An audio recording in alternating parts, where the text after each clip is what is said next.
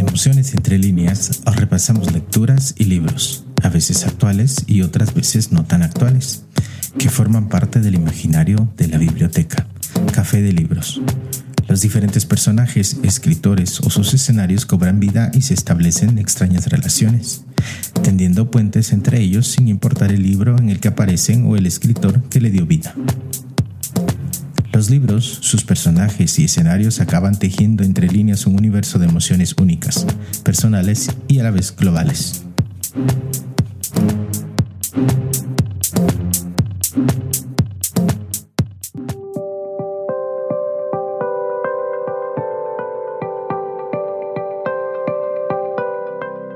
Hoy, en Emociones entre líneas, escritoras que matan. El femicrime es un término que intenta categorizar las novelas de género criminal escritas por mujeres en las que el personaje protagonista es, a su vez, una mujer también. El concepto no es nuevo, en 1878 lo impulsó Anna K. Green en las novelas de la detective aficionada la señora Amelie Butterworth, y posteriormente Agatha Christie lo impulsó en las novelas de Miss Marple, que bien podrían encuadrarse dentro de esa tendencia. Actualmente en Estados Unidos está considerado un subgénero dentro de la novela negra. Aunque las mujeres escritoras de novelas policíacas y negras han estado presentes casi desde los inicios del género, la literatura de crímenes se configuró como masculina desde su popularización en el siglo XIX. Esta masculinización afecta a tanto a la narración como al personaje principal. Eran los varones los que debían asumir la defensa de las leyes y la protección de las víctimas, muchas veces mujeres. Sin embargo, durante el siglo XX surgieron nuevos personajes femeninos que cuestionaron esa construcción. Y es en el siglo XXI cuando los nombres de escritoras policíacas llegan para quedarse en el panorama literario. El género asumió los cambios que se daban en la sociedad e incluso en algunos casos los anticipó. Por todo ello, en el pod del día de hoy, Escritoras que Matan, visitaremos lecturas en las que las aguerridas detectives investigarán algunos asesinatos como el de una octogenaria, una cantante de ópera o el de una insoportable compañera de trabajo. Resolverán un crimen cometido en el pasado e intentarán aclarar el rapto de una niña en el asalto de una iglesia. Esta es la tercera entrega de la breve saga intercalada de podcasts independientes inspirados en el género de novela negra, junto a los ya publicados Thriller en el Triángulo Norte de Centroamérica y Bajos Mundos, y el próximo por publicar Encantadoras y Peligrosas, narrativas de mujeres espías. Iniciaremos este apasionante paseo literario por algunos escenarios narrativos creados por escritoras que hacen del asesinato y el crimen su modo superandi que son las protagonistas o desempeñan un papel preponderante en las historias narradas, como siempre desde las lecturas que forman parte del imaginario de la biblioteca Café de Libros.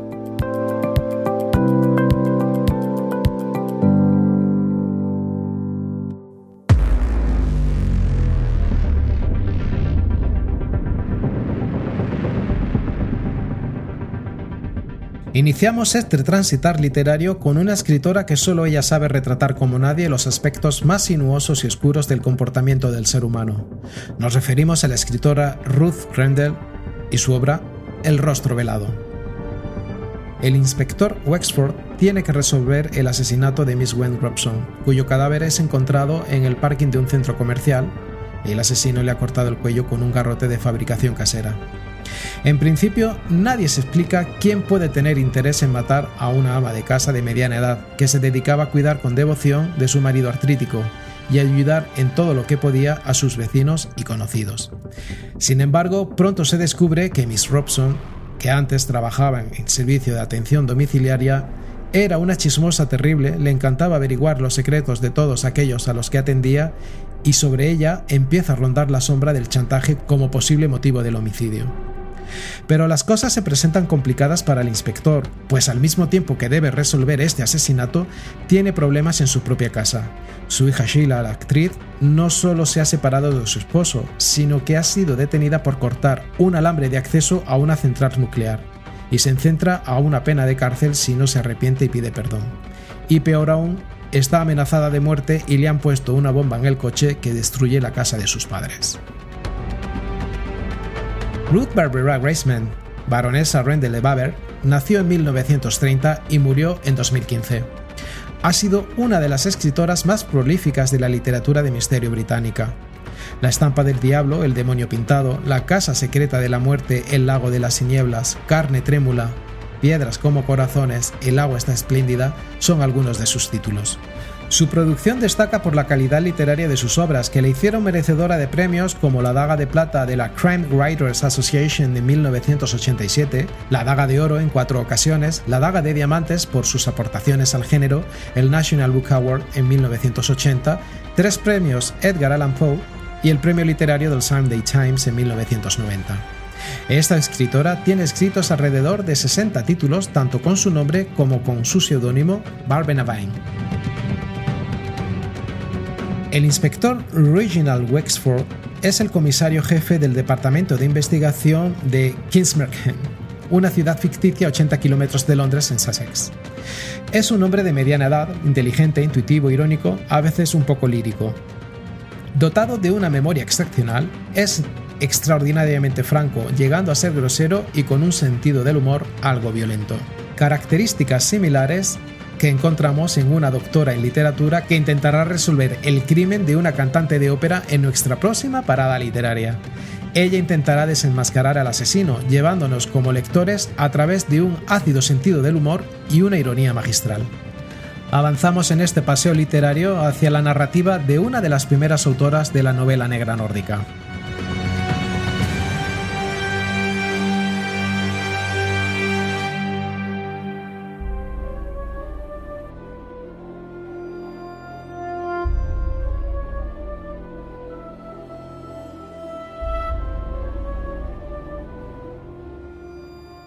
Nuestra próxima parada literaria es La muerte te espera de la escritora sueca Maria Lang. En el histórico teatro de Drottningholm va a estrenarse Così fan tutte, la prestigiosa ópera de Mozart. Para ello han reunido un gran elenco. Tove Morred, la famosa cantante de ópera, y su marido y aclamado director de orquesta Matthias Lemming al frente de la producción.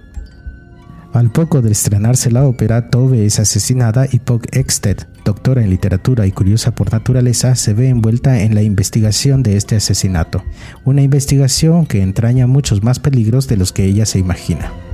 La muerte te espera se inicia con la relación de personajes, un dibujo con la ubicación del teatro dentro de los terrenos del Palacio de Drottningholm y un plano de teatro con cada una de sus dependencias. El teatro Drottningholm se erige desde el principio como elemento central de la trama.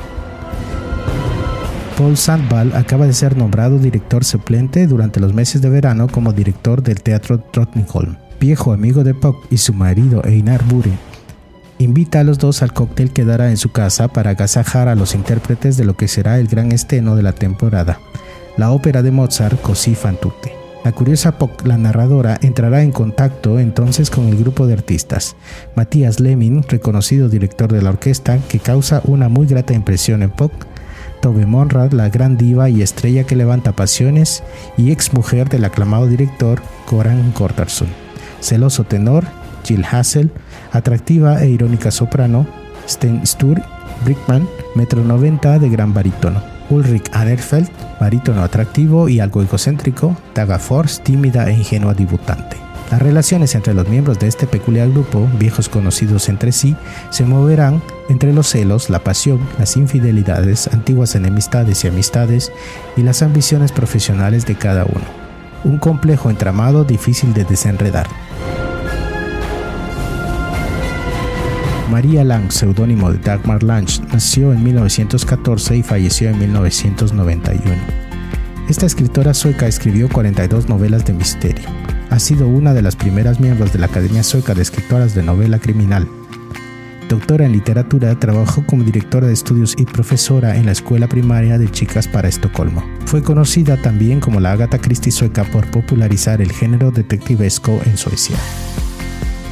La protagonista de La muerte te espera y encargada de averiguar lo sucedido no es un investigador privado, sino una aficionada con grandes dotes de observación y curiosidad. Pese a empezar como una suerte de juego, ella se irá implicando cada vez más en el caso y en los oscuros secretos del ambiente operístico. Su forma de actuar nos recuerda a la protagonista que aparece en nuestra siguiente parada libresca. Ella tampoco es una investigadora profesional, Observadora, atenta, pero sobre todo curiosa, es una amante de los enigmas y misterios, que no son ningún problema para ella, debido a su capacidad curiosa y analítica.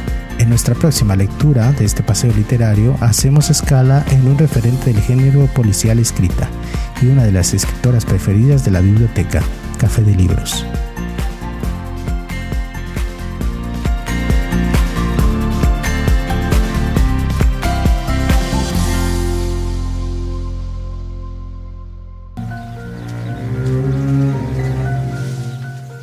Marple?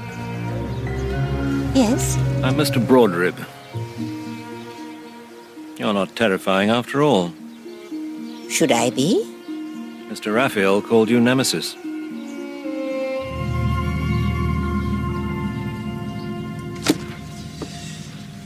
The bequest is modest. The gramophone? It's very thoughtful of Jason.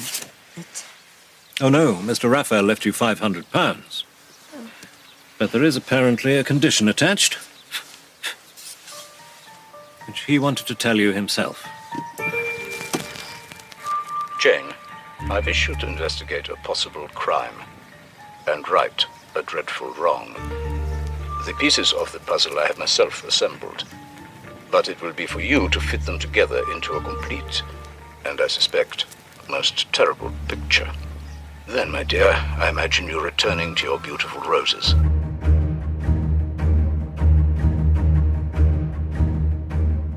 En 1987, el director David Tucker realizó una adaptación cinematográfica de la novela homónima, protagonizada por John Hickson y Peter Tilbury, entre otros. Nos referimos a la novela Nemesis, de la escritora británica Agatha Christie. A Miss Marple le gusta leer los anuncios fúnebres en los periódicos. Un día encuentra un anuncio sobre la muerte de un conocido, Jason Radfield, que había participado con ella en Misterio en el Caribe. Días después, Miss Marple recibe una carta de los abogados del señor Radfield, quienes le invitan a reunirse con ellos. Descubre que su amigo le había dejado una pequeña herencia con la condición de que ella hiciera justicia en relación con un crimen cometido en el pasado, pues siempre la había considerado una némesis, diosa de la justicia. El problema es que Radfield no dejó ninguna otra orientación, quién fue el asesino, quién murió, dónde, cómo, por qué, Miss Marple comienza a investigar porque es lo que más le gusta hacer en la vida y porque lo considera un deber después de aceptar el dinero de la herencia. Posteriormente le llega otra carta que explica que por voluntad y financiada por el fallecido Redfield, deberá participar en una excursión en la que visitará varios jardines y castillos de Inglaterra. Entendiendo que no es más que una señal indicadora de nuevas informaciones sobre el caso, Miss Marple acepta.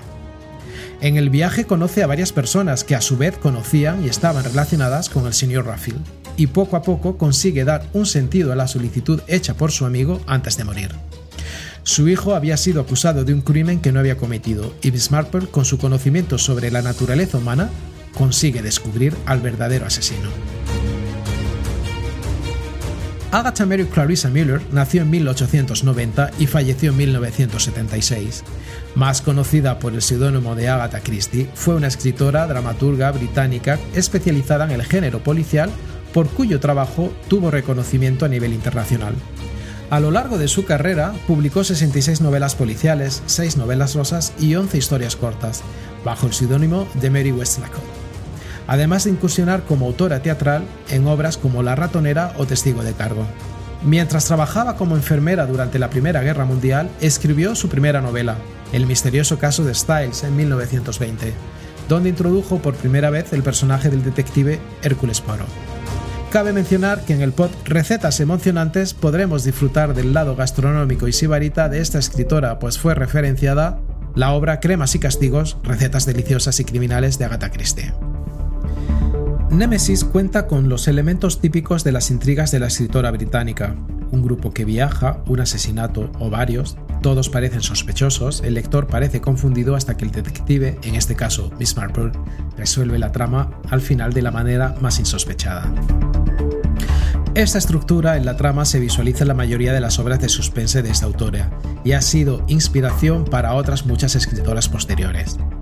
De hecho, la escritora de nuestra próxima parada literaria es una de ellas, cuyos libros abordan historias relacionadas con secuestros, amenazas, asesinatos en serie, presuntos filicidios y fraudes, inspirada en la línea de Agatha Christie y Daphne du Maurier. De hecho, algunos medios la denominaron como la reina del suspense o la Agatha Christie del Bronx.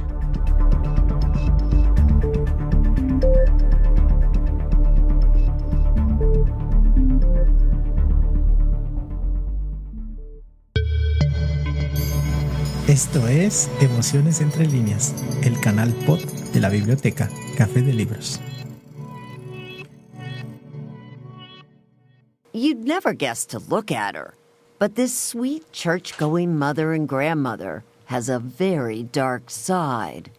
I mean, do you have any idea of how many people have died at your hands? Well, at least one a book.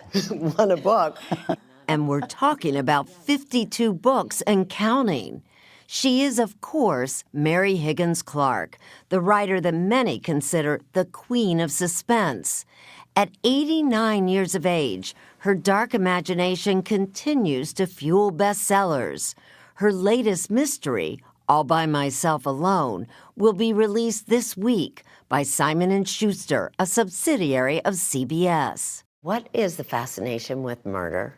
Well, there was Adam and Eve. They had two kids, Cain and Abel, and one killed the other. So it's been in our very nature since day one.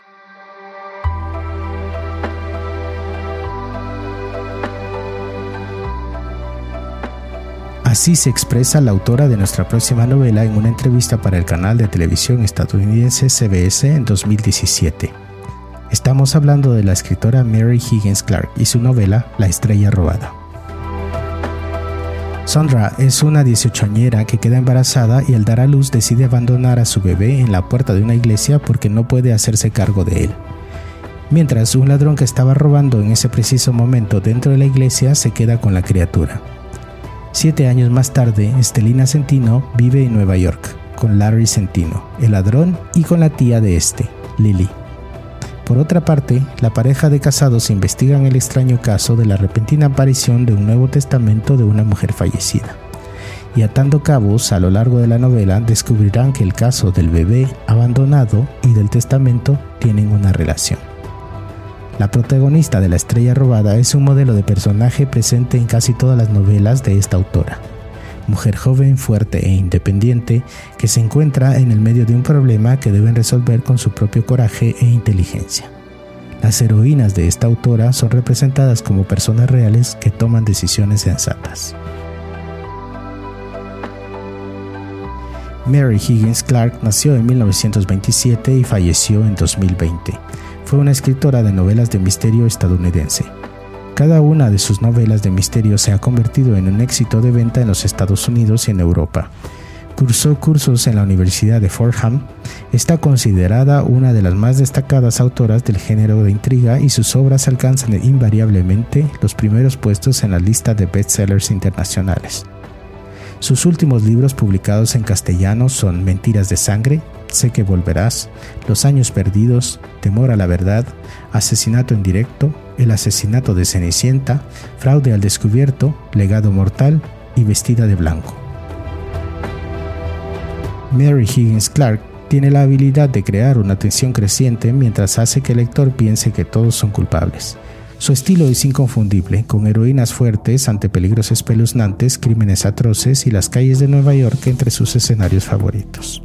Otro secreto de la fórmula para crear personajes que hicieran pensar al lector que cada suceso podría sucederle a él. Pues bien, este vínculo con la realidad cotidiana en las novelas de esta escritora es el que nos lleva a nuestra siguiente lectura y final de este paseo literario.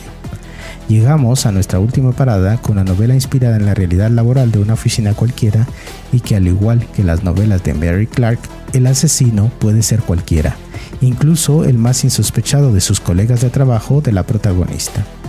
En nuestra última lectura también nos encontramos con una narradora innata que logra tenernos en tensión hasta la última línea.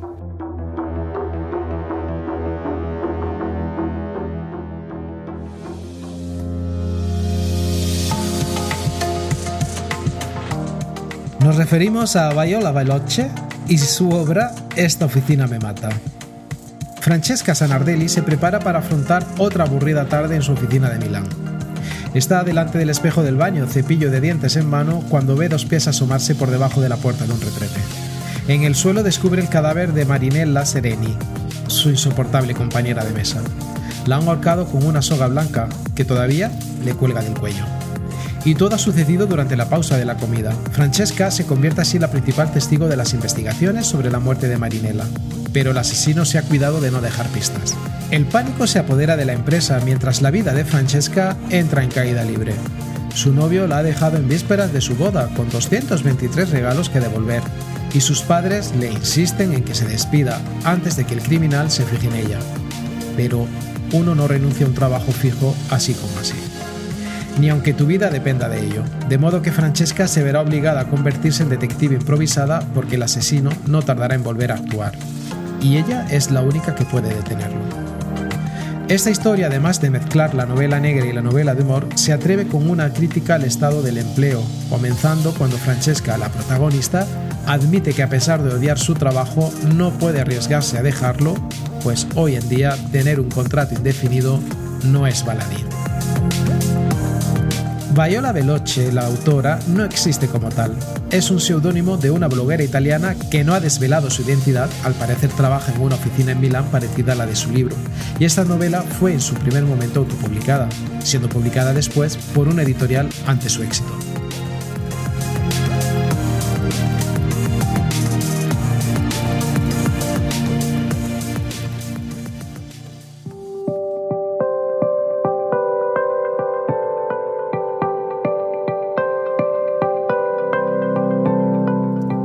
Terminar este pod invitándoles a descubrir otras lecturas de asfixiante atmósfera de miedo, violencia de escritoras que dan una nueva dimensión al oscuro mundo del crimen. Entre estas podemos destacar a Invino Veritas de Virginia Gazul. El robo de uno de los mosaicos mejor conservados de Europa hace que la inspectora Oteiza de la Brigada de Patrimonio Histórico de la Policía Judicial se traslade a una pequeña localidad de Burgos para investigar el caso. Todo cambiará para ella cuando su jefe decide involucrarla en una investigación de gran complejidad, la desaparición de unas valiosas botellas de vino de añadas anteriores a la Segunda Guerra Mundial. Esta obra ya ha sido referenciada en el pod Lecturas y Vino. Corazones Negros de Noelia Lorenzo Pino. Ana Carlatos es una joven mujer, valiente y guapa, que lo único que ansía es recuperar la vida que le han robado, el calvario en el que se ha convertido su existencia. Los tres evangelistas de la escritora francesa Fred Vargas es una trilogía integrada porque se levanten los muertos más allá, a la derecha y sin hogar ni lugar. La trama cuenta la historia de tres jóvenes historiadores sin un céntimo que conviven en un destartalado caserón en la calle Charles de París, apodados los tres evangelistas. Junto con dos ex policías, forman un peculiar equipo de investigación capaz de resolver los más extraños casos. Heridas abiertas de Gillian Flynn Camille Pricker es una reportera que trabaja para un periódico en Chicago, es enviada a su ciudad natal a cubrir el asesinato de dos niñas que muestran características en común. Ambas fueron asfixiadas y luego sus dientes fueron arrancados. Dado que la policía se niega a compartir mucha información, Camille decide llevar a cabo su propia investigación donde terminará descubriendo más de lo que pretendía. El talento de Mr. Ripley de Patricia Highsmith sus personajes son oscuros, pesimistas, no dan ninguna esperanza sobre la humanidad misma ni sus actos. Son novelas en las que todo el mundo tiene un lado oscuro que ocultar o que revelar. Este fue referenciado en Escenarios entre líneas, Italia. Piel quemada de Laura Lipman, una obra de suspense psicológico sobre dos amantes atrapados en un macabro juego de pasiones y asesinato a sangre fría. ¿Quién es Maud Dixon de Alexandra Andrews? Florence Darrow cree estar destinada a ser una célebre escritora. Trabaja como ayudante de una novelista cuya verdadera identidad es secreta. Florence la acompaña a Marruecos, escenario de la nueva novela. Allí tienen un accidente de coche donde Florence aparece en un hospital semi-inconsciente. Sin recuerdo alguno de la noche anterior ni rastro de la novelista, se ve tentada de tomar un atajo para alcanzar su sueño. Paradise de Fernanda Melchor se narra los sinsabores vitales de Polo, un pobre chico desencantado que trabaja como limpiador en la urbanización de lujo que da nombre a la novela.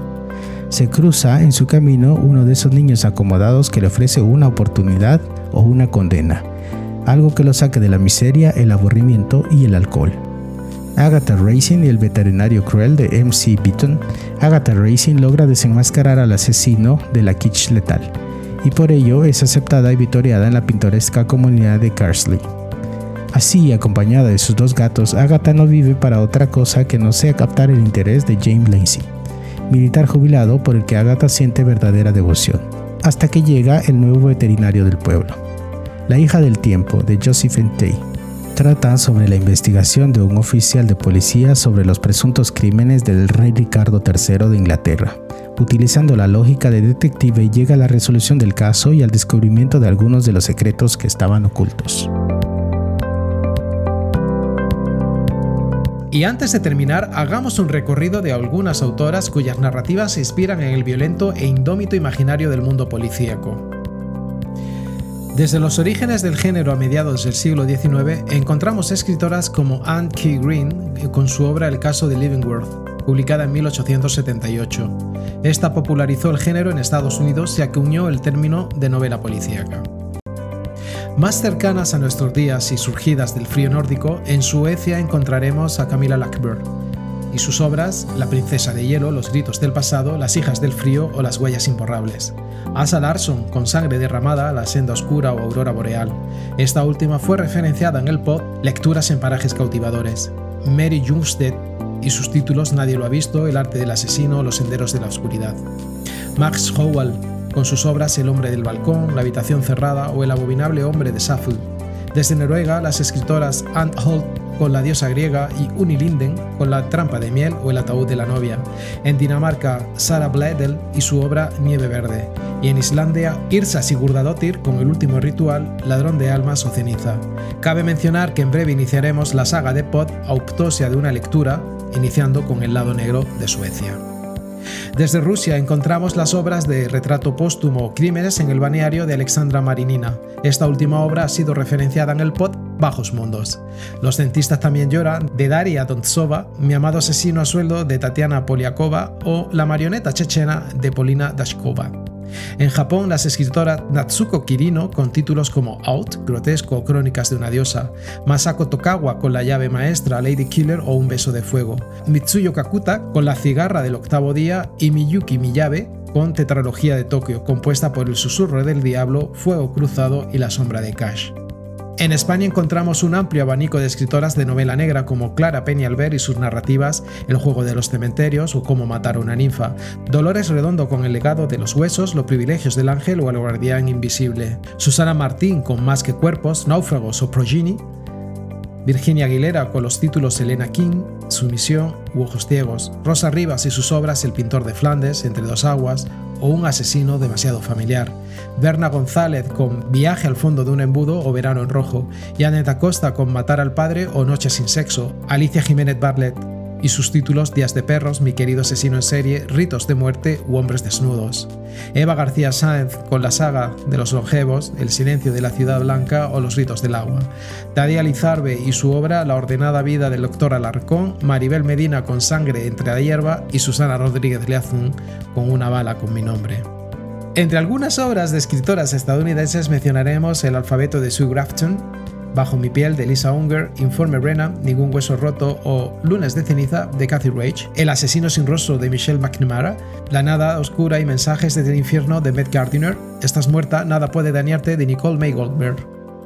Pagarás con maldad, El maligno, Un extraño mi tumba o La bestia se acerca de la escritora canadiense en nacionalidad estadounidense Margaret Miller. Del Salvador en Centroamérica mencionaremos El año del laberinto de Tatiana Lobo, El asesino melancólico de Jacinta Escudos y De Fronteras de Claudia Hernández. De Argentina, las escritoras Luisa Valenzuela con su obra como La guerra o la trilogía de los bajos mundos, Claudia Piñeiro con Las viudas de los jueves, Paula Rodríguez con Causas urgentes, Gabriela Saidon con La reina y Ana Yurba con su obra Constelaciones familiares. Y otros exponentes féminos que destacan en este panorama testosteronado del género policíaco, podemos mencionar a la escritora franco-marroquí Leila Slimani con su obra Canción de cuna, a la inglesa P.D. James con sus obras Muerte de un forense, la saga del crimen o Muerte en el seminario, a la autora israelí Batia Gur con sus obras El asesino del sábado por la mañana, Un asesino literario o Asesino en el kibbutz, a la brasileira Patricia Melo y sus obras Infierno, Aqua Tofana o Balsa Negra, y la escritora venezolana Michelle Roche Rodríguez con su obra Mala Sangre. Ahora sí, finalizamos este frenético repaso de libros y lecturas policiales de escritoras de mentes criminales y almas detectivescas. Por cierto, muchas gracias a aquellas personas que nos escuchan en Ciudad de Guatemala, Jutiapa, El Progreso, Quetzaltenango, Chiquimula, Huehuetenango, Totonicapán y Solola en Guatemala, en Estados Unidos, concretamente en Virginia, Washington, Massachusetts, Texas, Ohio, New Jersey, Kentucky, California, Tennessee, Pennsylvania, Indiana, Mississippi, New York y Florida. Desde Andalucía, Madrid, Aragón, Cataluña, País Vasco, Valencia e Islas Canarias en España, Hesse en Alemania, Puebla, Oaxaca y San Luis Potosí en México, Guayas, Pichincha e Imambura en Ecuador y Ocotepeque en Honduras. Nos volvemos a encontrar en dos semanas aquí en Emociones Entre Líneas, el canal pod de la biblioteca, Café de Libros.